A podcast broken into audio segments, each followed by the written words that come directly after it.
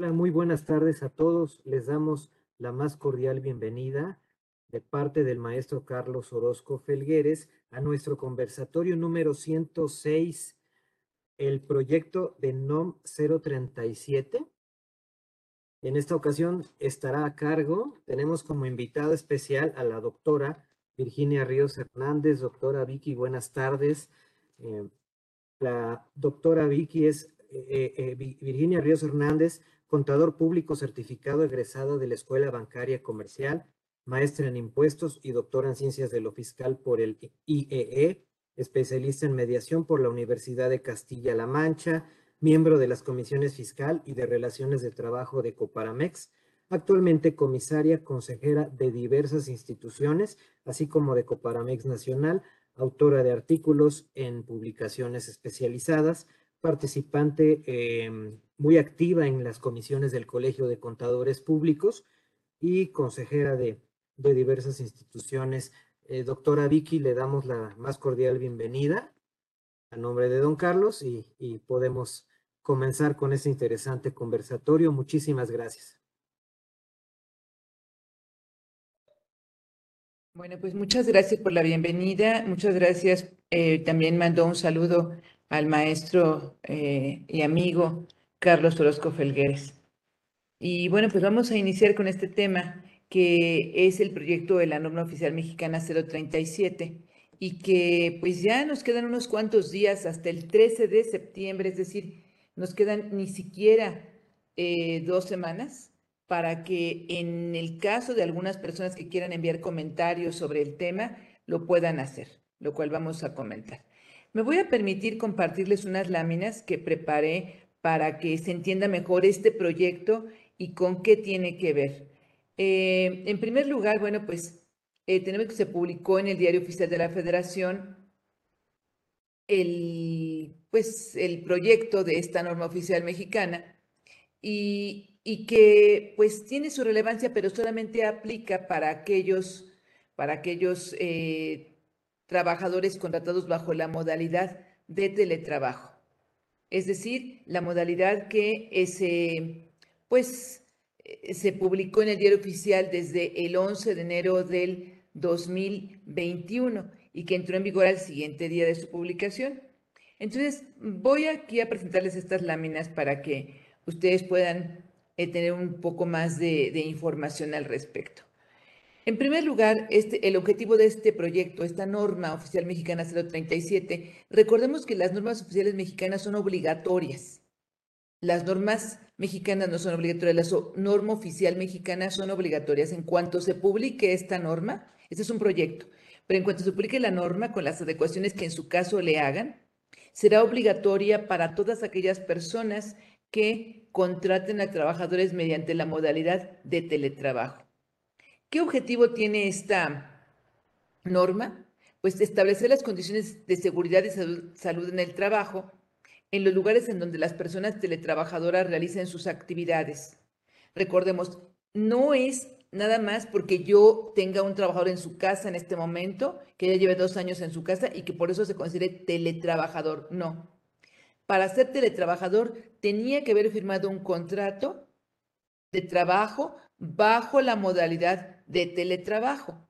O bien el contrato anterior que tenía se debe haber modificado haciéndole una adenda para señalar que, eh, pues que es cambiado el trabajador a la modalidad de teletrabajo.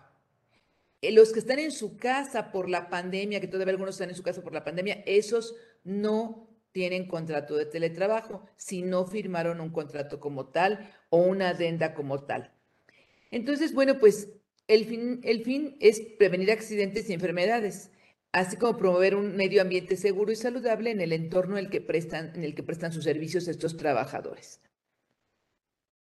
El campo de aplicación, bueno, como les decía, la presente norma rige en toda la República Mexicana, es decir, es a nivel nacional y aplica a todos los patrones, centros de trabajo y lugares de trabajo que tengan personas teletrabajadoras. Ojo, no es para otras personas, solamente para las teletrabajadoras. ¿Qué obligaciones tiene el patrón en esta norma, en este proyecto de norma? pues debe contar con un listado actualizado de las personas teletrabajadoras con al menos la siguiente información. Nombre del trabajador, el sexo del trabajador, el puesto de trabajo que, que desarrolla, vamos a pensar que sea analista de datos, vamos a pensar que sea eh, facturista, porque es, eh, sabes de los FDIs, que sea auxiliar de nóminas, que sea gerente de presupuestos, no sé, el puesto de trabajo. Las actividades a desarrollar, qué es lo que va a hacer, qué es lo que, en qué consiste su trabajo. Perfil del puesto, o sea, su puesto, qué características tiene. Número telefónico de contacto del trabajador. Domicilio de la persona teletrabajadora y él o los lugares de trabajo acordados con el patrón, con sus domicilios desde donde va a realizar las actividades de teletrabajo. Es decir, en muchas ocasiones, en la mayoría de las ocasiones, en principio, el trabajador que se contrató ya por esta modalidad o que se va a contratar por esta modalidad, trabaja desde su casa. Y dije la mayoría de las veces, pero no necesariamente son las únicas veces, no. Hay trabajadores que por alguna circunstancia deciden que el lugar desde donde van a trabajar y su domicilio para trabajar no va a ser su casa habitación, va a ser el domicilio, por ejemplo, de su mamá o de su tía.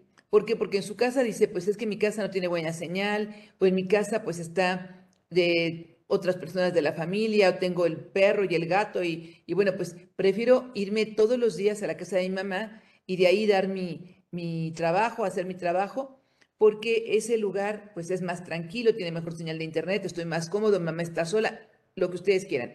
Pero tendría que especificarse que el lugar donde va a estar prestando su trabajo va a ser en el domicilio de su mamá. Sin embargo, dice él o lugares acordados. ¿Por qué? Porque puede ser que diga, bueno, va a ser en el lugar de mi mamá, en la casa de mamá, pero también eh, algunas veces en mi casa, en mi propia casa. ¿sí? Entonces, eso se tiene que especificar en este listado que tiene que tener el, patrón. Deberá establecer por escrito implantar, mantener y difundir en el centro de trabajo y entre las personas teletrabajadoras una política de teletrabajo que, y ven ustedes, en el centro de trabajo, es decir, no en el lugar donde está trabajando el teletrabajador, sino en el centro de trabajo. Vamos a pensar que los eh, operativos, los obreros, ciertos trabajadores están en la empresa, algunos vendedores, etcétera, están en el centro de trabajo. Y algunos teletrabajadores pues están en su casa, tal vez los, algunos agentes de venta por teléfono, tal vez los administrativos, etcétera.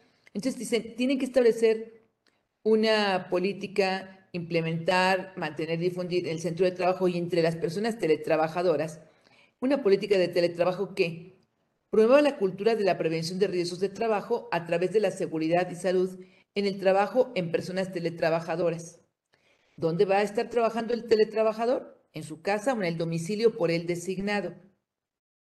Que instaure mecanismos de participación en el centro de trabajo a fin de evitar el aislamiento social del trabajador, incluyendo a través de reuniones presenciales o por medio de las tecnologías de la información. Es decir, tendrá que promover el patrón, tendrá que promover que haya contacto entre el trabajador que está en la modalidad de teletrabajo y los demás trabajadores que están en el centro de trabajo. Entonces, organizando reuniones ya sea presenciales o bien reuniones por Zoom o por alguna otra tecnología de la información. Que indique los mecanismos y reglas de contacto y supervisión para el teletrabajo, es decir, cómo se le va a supervisar el teletrabajo, cuáles son las reglas de contacto, cómo se van a comunicar con él, cómo se le va a supervisar garantizando el derecho a la intimidad de las personas. Es decir, sí te vamos a supervisar, pero tienes derecho a tu intimidad, a tu protección de la privacidad y que dichos mecanismos o, o reglas no interfieran en la relación trabajo-familia. Pues eso a veces va a ser muy difícil. Que establezca también la duración del horario de labores o la distribución de los horarios de las jornadas de trabajo, siempre que no excedan los máximos legales. Los máximos legales, como sabemos, pues de acuerdo al tipo de jornada, si es jornada diurna, ocho horas, si es jornada nocturna, siete horas, y si es jornada mixta, siete horas y media. Incluyendo el derecho a las pausas para el descanso, o sea, cuáles son sus horarios para poder eh, descansar, para poder hacer las piernas, etcétera, o para poder comer y a la desconexión cuando termine su jornada laboral. Esto es muy importante, que siempre se eh, le dé la instrucción de que al término de la jornada laboral tendrá que desconectarse. Eh, deberá establecerse también las condiciones generales de trabajo de las personas teletrabajadoras y se establecerá que deben ser iguales a los que realicen trabajo presencial en el centro de trabajo. Es decir, las condiciones generales de trabajo, las prestaciones, podríamos decir. Claro, no le voy a dar ayuda de transporte a un teletrabajador, que sí le podría dar una ayuda de transporte al que está en el centro de trabajo. Y, por ejemplo, no le voy a dar comedor al teletrabajador, porque el comedor está en la empresa, pero está a su disposición. Si en la hora que tiene para comer le da tiempo de ir a la empresa a comer al comedor y regresar a su casa, pues podría ser, pero si no, pues no tendría por qué darles esos mismos beneficios porque no están dentro de las instalaciones de la empresa. Que promueva la perspectiva de género y permita conciliar la vida personal y la disponibilidad de las personas teletrabajadoras. O sea, cuando dice promueva la perspectiva de género, pues estamos pensando en que se refiere al género femenino. Porque, bueno, pues eh, eh, para que pueda conciliar su vida personal con el trabajo, pues normalmente es más la carga familiar que tiene eh, la mujer. Entonces, aquí nos dice esta disposición específicamente que promueva la perspectiva de género y conciliar la vida personal del teletrabajador. Que asegure el trabajo digno y decente con igualdad de trato en cuanto a remuneración, capacitación, formación, seguridad social e igualdad de oportunidades para los que están en teletrabajo y los que están presencial. Indique la importancia de la promoción y vigilancia de la salud de la población teletrabajadora, es decir, que esté muy consciente el trabajador eh, de que es importante cuidar también su salud aun cuando esté en el teletrabajo. Que establezca las mecánicas para, para informar al patrón los cambios de domicilio y traslados temporales, es decir, si se cambia de domicilio o su, mamá se cambia de domicilio, pues tendría que informarse al patrón de estos cambios, porque ya el domicilio de, donde él había dicho que iba a llevar a cabo su teletrabajo ya no va a ser el mismo. Traslados temporales. ¿Por qué? Porque puede ser que hubiera un, como hace poco, ¿no? En la, el, el conjunto donde vive uno de mis hermanos, explotó un tanque de gas y tuvieron que desalojar como por una semana todos los departamentos. Entonces, pues a lo mejor temporalmente se cambia de domicilio una semana, bueno, tiene que informarlo al patrón. Que defina de manera precisa las responsabilidades y obligaciones para los patrones y los trabajadores que desempeñen sus actividades en la modalidad de teletrabajo y establecer los mecanismos para aplicar en su caso la reversibilidad del trabajo sin afectar los intereses de ambas partes. Pero esta reversibilidad, esta, solamente es para aquellos trabajadores que habían sido contratados por el contrato normal ya sea por, tiempo indeterminado normalmente, y que después de tener ese contrato por tiempo indeterminado, modalidad normal, se le cambió a la modalidad de teletrabajo. ¿Cuántas personas, después de haber experimentado dos años de pandemia, eh, pues les dijeron en sus empresas, ¿saben qué? Vamos a hacerles a todos estos una ampliación, un adendum a su contrato donde van a quedarse ya trabajando en sus casas. Y entonces se hizo una modificación a su contrato o bien un contrato nuevo rescindiendo el anterior. Y entonces esos que estaban en la modalidad normal y ahora se cambian a la modalidad de teletrabajo, son los únicos que podrían reversar a presencialidad. ¿sí? Hay una guía de referencia en el diario oficial. Aquí esta guía de referencia es la política de, teletrabajo, así se, se denomina, y se dan ejemplos relacionados con el contenido de la política de trabajo que deberá tener el patrón. Deberá también el patrón informar a las personas teletrabajadoras de los riesgos relacionados con la actividad que desarrollen. Normalmente sus actividades son de oficina, normalmente, porque son teletrabajadoras, ¿sí? No es eh, una persona que esté, eh, digamos, cosiendo dobladillos o eh, pegando etiquetas, eso no es teletrabajo. Y de la posible exposición a los agentes y a los factores de riesgo tanto ergonómico como psicosocial, así como de las posibles consecuencias para la salud asociados a estas exposiciones. O sea, ven ustedes, tanto ergonómico como está su posición, como psicosocial. Contar con la lista, con la validación de la lista de verificación de las condiciones de seguridad y salud en el trabajo a través de quien éste determine. el propio patrón va a determinar cómo se va a llevar a cabo esta verificación, esta validación de las condiciones de seguridad y salud en el teletrabajo a través de la lista de verificación que vamos a hablar de ella más adelante.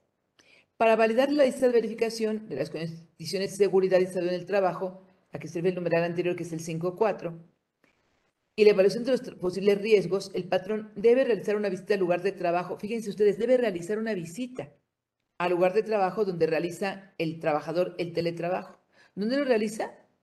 La mayor parte de las veces en su casa.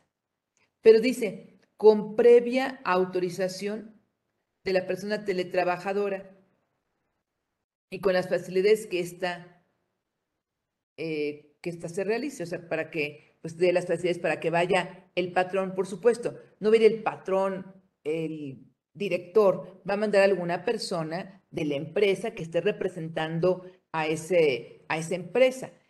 Entonces, vean ustedes, visita el lugar de trabajo, previa autorización de la persona teletrabajadora. Definitivamente los que voy a contratar por teletrabajo, pues todavía no los contrato. Si no me permiten ir a su domicilio a verificar, pues a lo mejor no los voy a contratar porque aquí viene precisamente más adelante ese supuesto. En la alternativa al inciso A, es decir, en la alternativa a la visita a su domicilio, proporcionar a las personas teletrabajadoras una lista de verificación de las condiciones de, salud, de seguridad y salud en el teletrabajo que incluya preguntas sobre las condiciones del lugar de trabajo. Es decir, una lista de verificación y ahí le van a preguntar, ¿está cómoda tu silla? ¿Tienes luz en tus instalaciones? Eh, ¿No hay eh, ruido que te distraiga? Etcétera, etcétera, etcétera. Este mecanismo de aplicación lo va a hacer la propia persona teletrabajadora en su lugar de trabajo, en su casa, decíamos normalmente. Es decir, fuera del centro de trabajo, fuera de las instalaciones de la empresa, en su casa, en la casa de su tía, en la casa de su mamá, eh, que le permite conocer si cuenta o no con las condiciones de seguridad en el, salud en el trabajo para desempeñar sus actividades de tal modalidad. En su caso, para complementar la información, el patrón podrá solicitar a la persona teletrabajadora una revisión a distancia del sitio de trabajo, apoyándose con las tecnologías de la información. Es decir, puede decirle, a ver, mira, pasa tu escáner o pasa tu, tu teléfono móvil o pasa tu computadora, la, tu lap, la pasas por todas las instalaciones para que yo pueda verificar a distancia las condiciones de trabajo, las condiciones de salud, de seguridad que tiene tu ubicación. Porque la lista, si se la doy al trabajador para que la lista simplemente la palome o le ponga ahí eh, si cuenta o no con las condiciones adecuadas, pues el trabajador puede decir que sí. Pero dice que para complementar la información, el patrón podrá solicitar, en su caso, para complementar la información, como que no es obligatorio, pero al final de cuentas, si yo quiero que realmente tenga una prueba, una comprobación de que se cumplía con las condiciones de seguridad y salud en el teletrabajo, pues tendría que tener por lo menos esa revisión a distancia, por lo menos.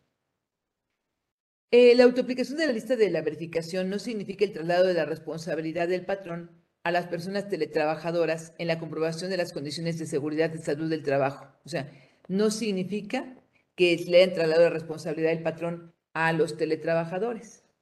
¿Por qué? Porque si le están dando al teletrabajador su lista de verificación y el trabajador está poniendo que sí cuenta con esas características, que sí cuenta con los requisitos, pues dice, sin embargo, él no es responsable de su seguridad y salud en el lugar de trabajo, entonces ¿quién va a ser? O sea, si autoaplica su lista de verificación, por supuesto que debería ser el propio trabajador, el propio teletrabajador debería ser responsable de las condiciones de seguridad y salud en el lugar de trabajo, ni modo que el patrón, si el patrón ni siquiera lo vio. Y pues nos señala también que la validación de la lista de verificación de las condiciones de seguridad y salud en el trabajo, en el teletrabajo en este caso, y de la evaluación de los posibles riesgos debe ser realizada por el patrón o por quien determine este como profesionales del área bajo su cargo. Es decir, ya sea el patrón, ya sea eh, un empleado del patrón, un gerente, un directivo o una inclusive una empresa contratada para tal efecto. Pero después vean qué nos dice, y aquí está, lo puse con rojo. En caso de no contar con las condiciones propias de seguridad y salud en el trabajo, no se podrá llevar a cabo la modalidad de teletrabajo. en caso de que no se cuente con las condiciones propias de seguridad y salud en el trabajo, no se podrá llevar a cabo. Por lo tanto, esto explica lo que les comentaba. No voy a hacer el contrato si no previamente reviso las condiciones de seguridad y salud en el trabajo. Pero si no son las óptimas, entonces no hago el contrato de trabajo. ¿Esto qué va a traer como consecuencia? Pues que se limite mucho la contratación de personas bajo esta modalidad, porque no todos, no todos los trabajadores tienen la posibilidad de tener una amplia casa con una habitación para teletrabajar, sin ruido, con luz, con comodidades, etcétera. No, se les olvida a las autoridades laborales, se les olvida a todos los que participaron en esta norma, este proyecto de norma, que la gran mayoría de las personas teletrabajadoras, la gran mayoría, no tienen una casa independiente con 300 metros o 250 metros. No, a veces son departamentos de 50 metros, de 54 metros, donde tienen que convivir con toda la familia y que además difícilmente va a tener un lugar amplio, cómodo, sin estorbos, como posteriormente veremos que tendría que ser. Entonces, van a inhibir, van a disminuir las contrataciones bajo esta modalidad. Pero también, ¿qué pasa con aquellos que se contrataron a partir del día siguiente de que se publicó en el diario oficial todo el, todo el capítulo 12 bis del título 6 de la Ley del Trabajo? para precisamente incluir esta modalidad de teletrabajo. ¿Qué pasa con esas personas? Pues los contrataron, pero ahora, ya contratados, voy a ir a ver si el lugar de trabajo es el idóneo. Y si no es el idóneo, si no cumple con las condiciones, porque esto no, no es, no estaba aplicándose cuando lo contraté, allá por, vamos a empezar de febrero, de marzo del año pasado. Si no cumple con las condiciones, ¿lo voy a despedir por causa justificada? Si esto ni siquiera está vigente o lo voy a despedir por causa injustificada y voy a tener que pagar una indemnización, prima de antigüedad, etcétera. O sea, les digo, ¿qué va a pasar con esos trabajadores? También aquí hay una guía de referencia 1 que se llama Lista de Verificación de las Condiciones de Seguridad y Salud en el Teletrabajo. En esta guía se muestra ejemplos de, de preguntas para integrar el contenido de la lista de verificación que aplicará el trabajador como aspirante o ya como persona teletrabajadora. Yo les diría, si no han contratado a la persona para el teletrabajo, no la contraten hasta que no pase esta verificación, por los que siguen, ¿no? por los que van a venir. Ahora, este proyecto, les repito, es un proyecto. Hasta el 13 de septiembre se tiene de plazo para enviar eh, pues, comentarios. Y si en esa fecha se reciben los comentarios que sean eh, pues, emitido por los diferentes sectores del país, pues se tardará algunos días más en publicarse. Y normalmente estas normas son aplicables, son obligatorias al día siguiente de su publicación. Yo creo que con suerte, pues podría ser hasta tal vez eh, que dieran un plazo hasta enero del año 2023, pero bueno, quién sabe. Eh, y bueno, pues también tiene obligación el patrón de establecer y documentar en su caso el proceso de implementación del teletrabajo para el centro de trabajo, que cambie de modalidad presencial a teletrabajo y que al menos contemple lo siguiente. O sea, implementación del teletrabajo. Es decir, tú tenías modalidad presencial, pura presencial, ahora vas a cambiar al teletrabajo. La manera de mantener y establecer comunicación entre la persona teletrabajadora y el centro de trabajo, ¿cómo se van a comunicar? Normalmente, pues por internet, normalmente por estas plataformas digitales. Establecer los momentos, condiciones o causas en que la persona teletrabajadora asistirá al centro de trabajo, además de la fiesta de Navidad, que seguramente eh, pues a lo mejor se hace en la empresa, pero en qué momentos, condiciones o causas va a tener que ir al centro de trabajo. Indicar la forma en que se supervisará el desarrollo del teletrabajo, cómo lo van a supervisar. Va a haber alguien que esté con una camarita o va a tener que estar siempre trabajando y, con eh, pues un auditor de información porque también los hay, o sea, hay programas ya que auditan el sistema y que ven cuánto tiempo estuvo sin hacer nada, cuánto tiempo se pasó viendo otras cosas y cuánto tiempo sí trabajó en la empresa. Eh, establecer la manera en que se dará mantenimiento al equipo o herramientas de trabajo utilizadas y o asignadas para el teletrabajo. Esas herramientas son del patrón. Esas computadoras son del patrón, no son del trabajador, no son del teletrabajador, son del patrón. Entonces aquí quien tiene que darle mantenimiento a esas herramientas, pues está el propio patrón. ¿De acuerdo? Deberán proporcionar también a las personas teletrabajadoras para desarrollar sus actividades fuera del centro de trabajo los elementos necesarios para poderlos desarrollar. Es decir, pues como la marca la propia ley del trabajo con esa reforma que les comentaba, equipo de cómputo en su caso, eh, pues impresoras, escáneres, eh, papelería, eh, etcétera. Es obligación del patrón proporcionárselos a sus trabajadores. Eh, también la obligación de establecer y documentar programas y la manera de proporcionar mantenimiento en condiciones de seguridad a los equipos para el manejo de las tecnologías de la información. Este es también muy importante porque dicen establecer y documentar programas y la manera de proporcionar mantenimiento en condiciones de seguridad a los equipos para el manejo de las tecnologías de la información. Entonces, tenemos que siempre concientizar al trabajador como ya lo hemos comentado en otras ocasiones, de que ese equipo no es del trabajador. ese no fue un regalo que le hace el patrón. Ese es un activo fijo propiedad del patrón, que está sujeto de apreciación por parte del patrón y que el que es responsable de ese equipo es el mismo, eh, pues el, responsable del equipo va a ser el trabajador porque, es, porque se está asignando al trabajador un equipo para que por medio de ese equipo pueda realizar su trabajo. También proporcionar, de acuerdo con el capítulo 8 de la presente norma, capacitación al menos una vez al año a los trabajadores que estén en la modalidad de teletrabajo sobre las condiciones de seguridad y salud que deben tener y mantener su lugar de trabajo. Su lugar de trabajo que ahora es su casa o la casa de la abuelita.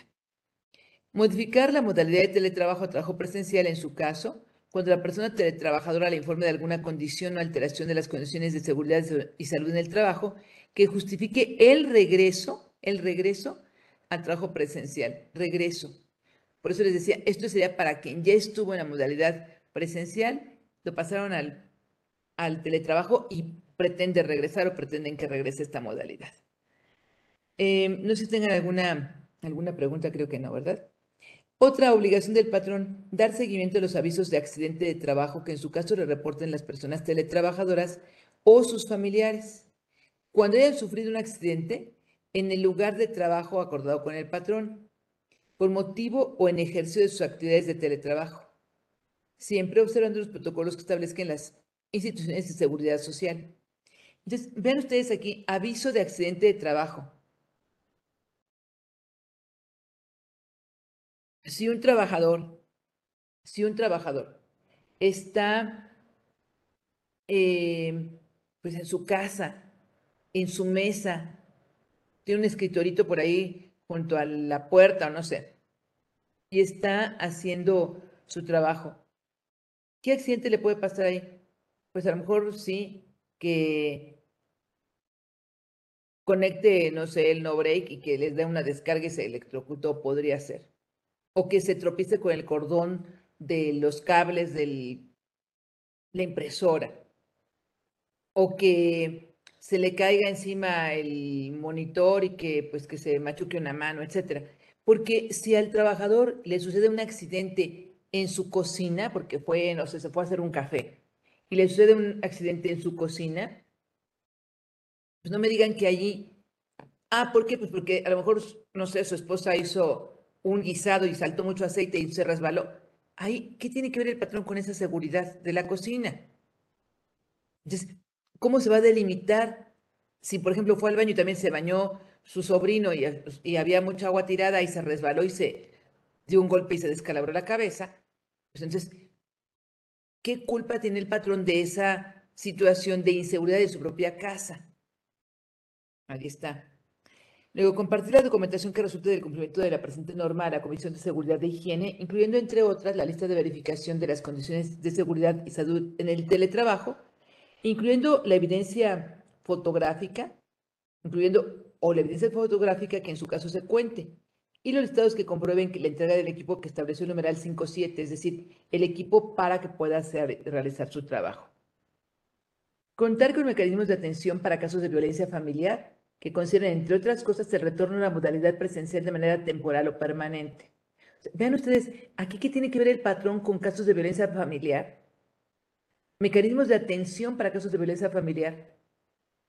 Pero aquí está suponiendo la norma, está suponiendo este proyecto que el que tiene violencia familiar, el que sufre la violencia familiar, es el teletrabajador, pero no necesariamente. No necesariamente. Puede ser que él sea el agresor, ¿no creen? Se dan, se dan casos. Se dan casos de que él sea el agresor, pero pues, se, pues tendrá que retornar, pero vean, retorno. Retorno es regreso, pero si no estaba contratado como modalidad presencial desde el principio, pues no tendría por qué retornar a ninguna modalidad presencial. Y bueno, ¿qué obligaciones tienen las personas teletrabajadoras? Brindar al patrón, si está de acuerdo el trabajador, las facilidades por escrito, vean ustedes, por escrito, para una comprobación física de las condiciones de seguridad y salud, en el teletrabajo en el trabajo, en cada lugar de trabajo acordado con el patrón. Es decir, su casa, pero tal vez también la casa de su mamá, tal vez la casa de su tía, tal vez la casa de su hermano, o acordó con el vecino que el vecino está, su departamento está solito, el vecino se va a trabajar presencialmente, dice, oye vecino, ¿podrías proporcionarme la, rentarme ahí una habitación para que yo haga mi teletrabajo, porque en mi casa hay mucho ruido, lo que sea, como sea, pero tiene que haberse definido el, el domicilio o domicilios donde va a prestar ese servicio de teletrabajo. Entonces, facilidades por escrito para una comprobación física de las condiciones de seguridad y salud en el trabajo en cada lugar, en cada uno de los lugares que haya acordado con el patrón donde va a trabajar.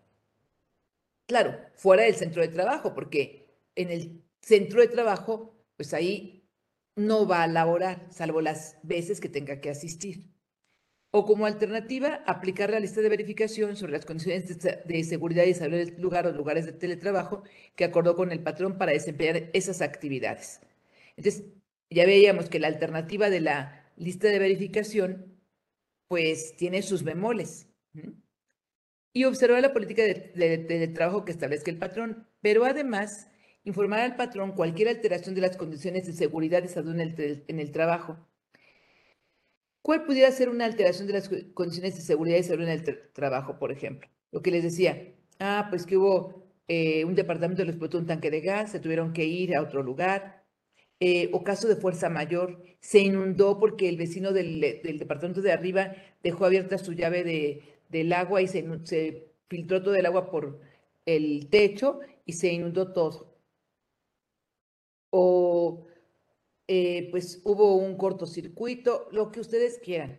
Pero ahí la obligación del trabajador, informar al patrón de cualquier alteración de las condiciones de seguridad y salud en el trabajo o casos de fuerza mayor que impidan, en su caso, el desarrollo de teletrabajo en el lugar de trabajo que se acordó con el patrón. Y como habíamos visto, y tendrá que establecerse cómo va a notificarlo para, en su caso, avisar de el nuevo domicilio donde va a ser el trabajo.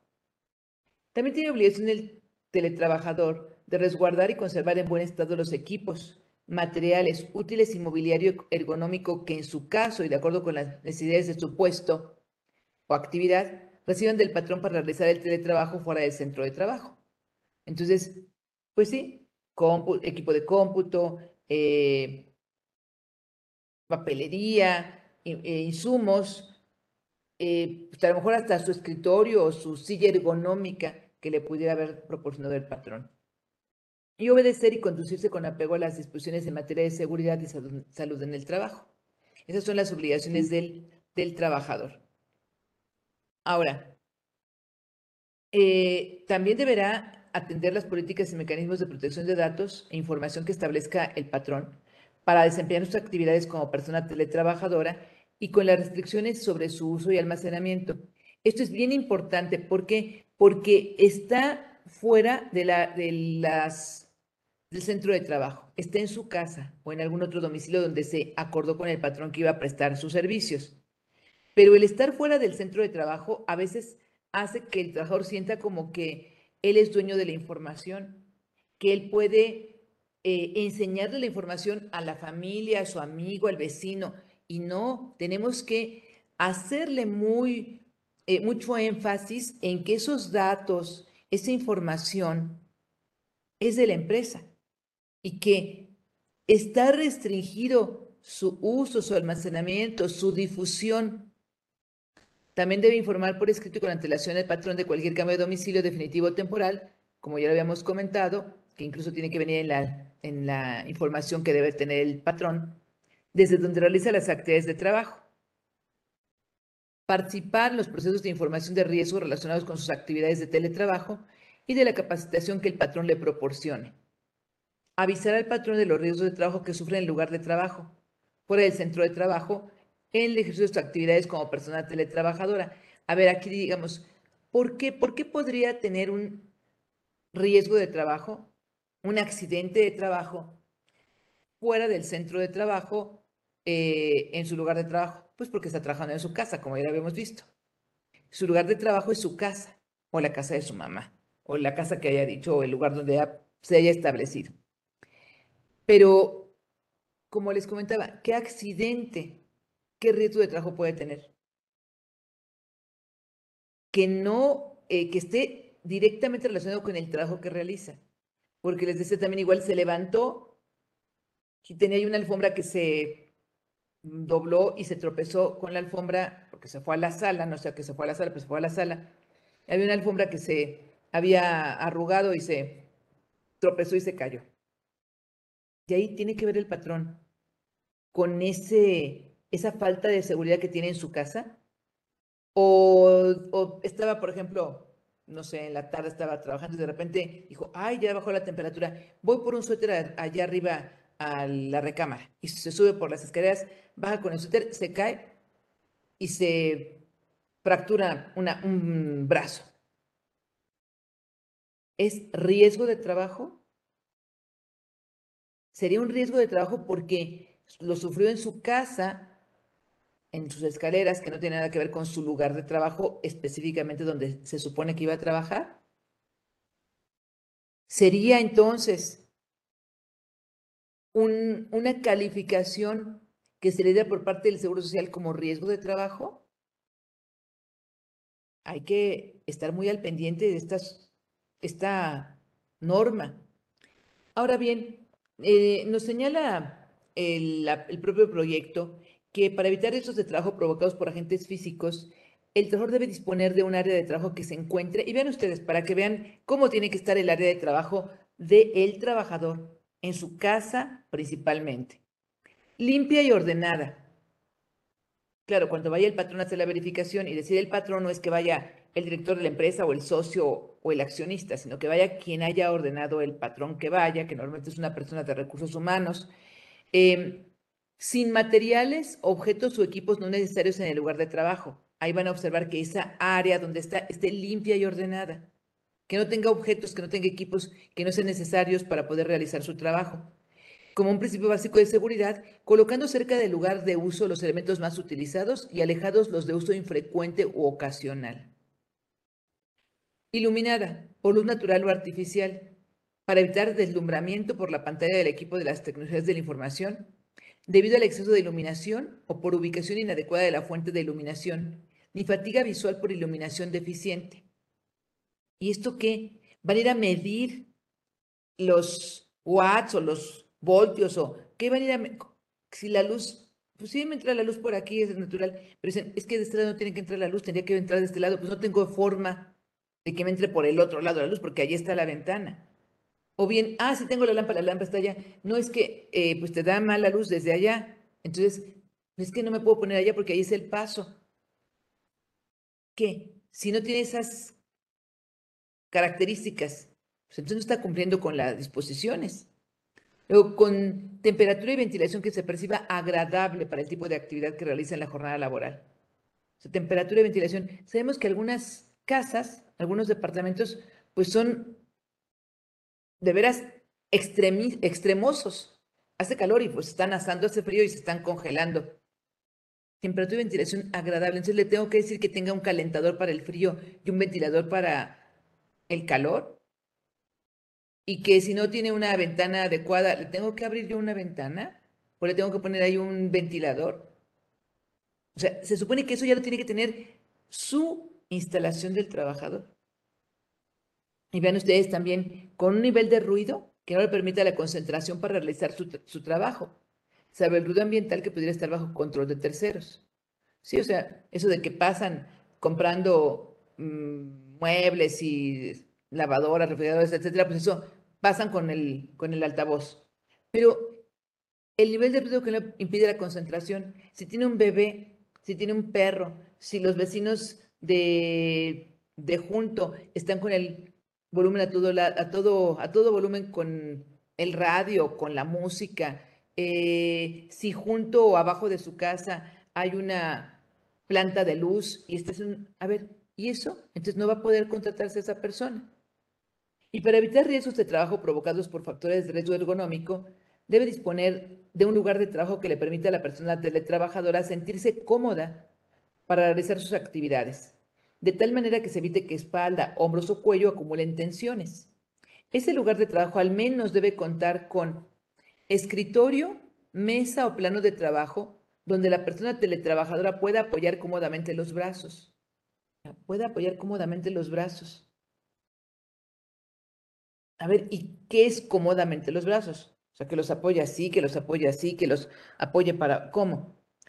Sin accesorios o obstáculos bajo la mesa que impidan la colocación cómoda de las piernas. Sin salientes o elementos que pudieran generar un riesgo de trabajo.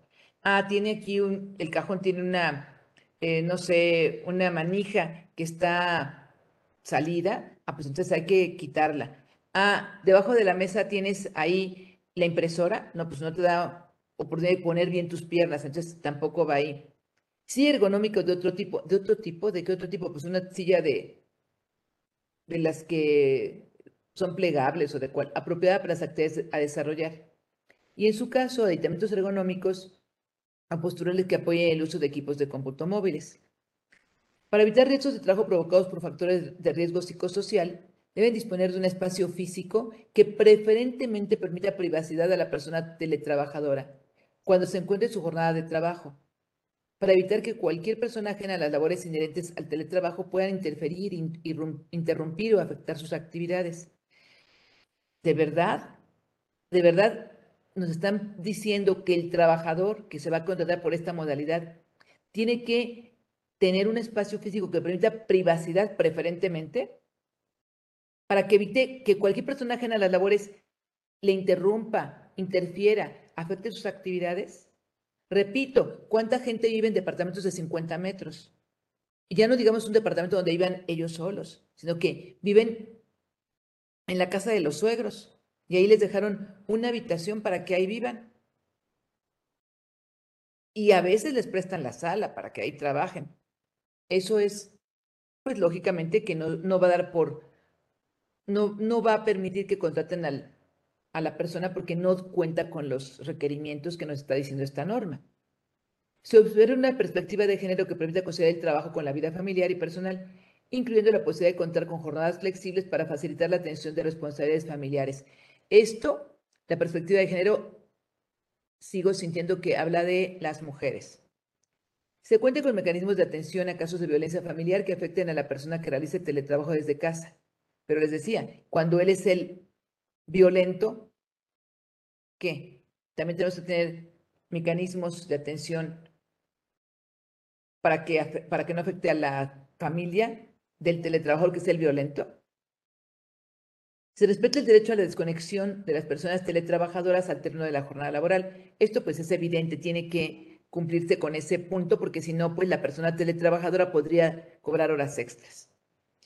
Y la capacidad de adiestramiento proporcionados a los trabajadores por el patrón, pues ahí nos, da todo el capítulo 8. Y nos señala también este capítulo que el proceso de capacitación y el adiestramiento puede realizarse en modalidad remota, presencial o mixta pero se le tiene que capacitar, ya vimos, por lo menos una vez al año al teletrabajador. Hay un procedimiento para evaluar la, conformidad de los trabajadores, del, perdón, del la conformidad con las condiciones de trabajo de los trabajadores. Este procedimiento aplica tanto a las visitas de inspección que desarrolla la, actividad, la, autoridad laboral, la Secretaría del Trabajo, por supuesto, como a los servicios prestados por las unidades de inspección contratadas por el patrón. Por eso les decía al principio que estas verificaciones las podría realizar una unidad de inspección que el patrón contrató. Ya nos estamos viendo seguramente que van a empezar las unidades de inspección a constituirse para que yo soy una inspección, yo voy a verificar las casas de tus trabajadores. El dictamen de inspección vigente deberá estar a disposición de la autoridad laboral cuando lo solicite esta.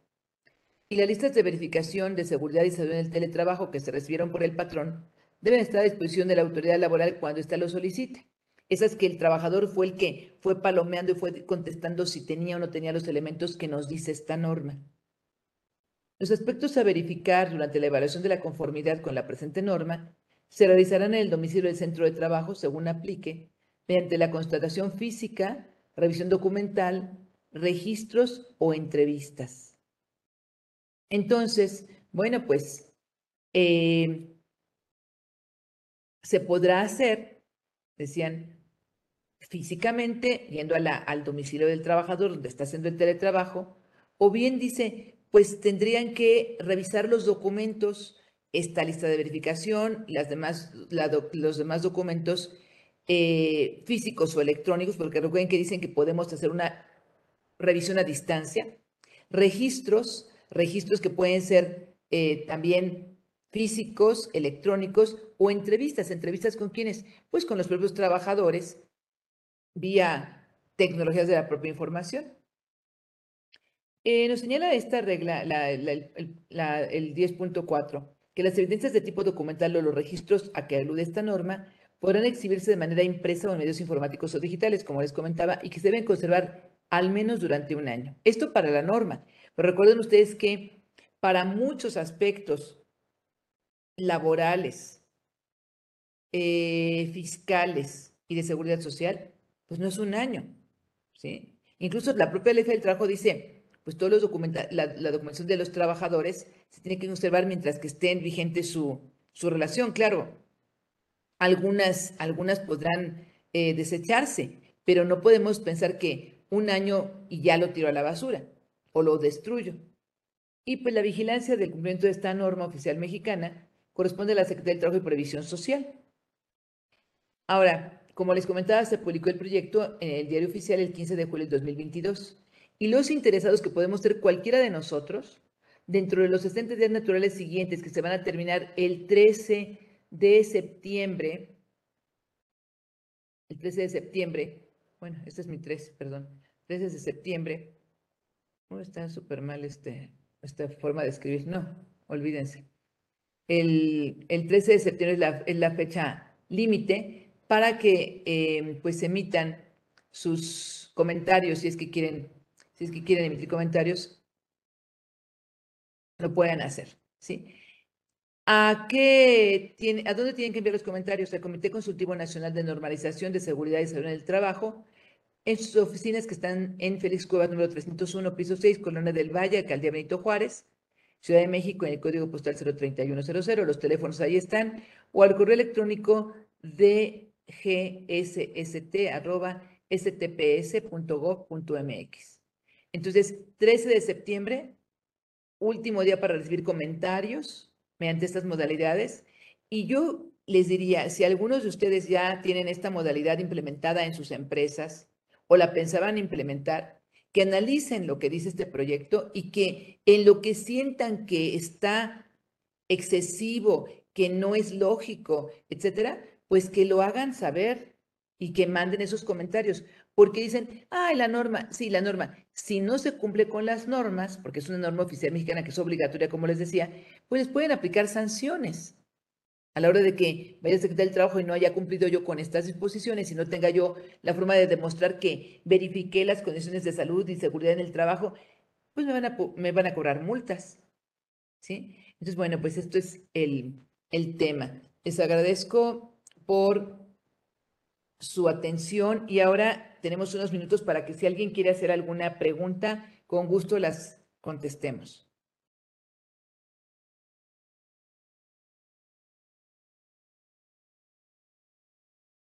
¿Alguien tiene alguna pregunta? Y pueden alzar la mano para que les activemos el micrófono sin problema. Muchas gracias.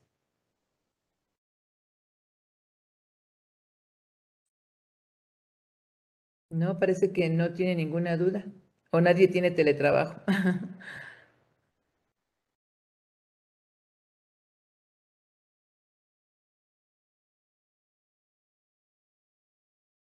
Bueno, pues muchas gracias, doctora Vicky, doctora Virginia Ríos Hernández, muchas gracias por su participación.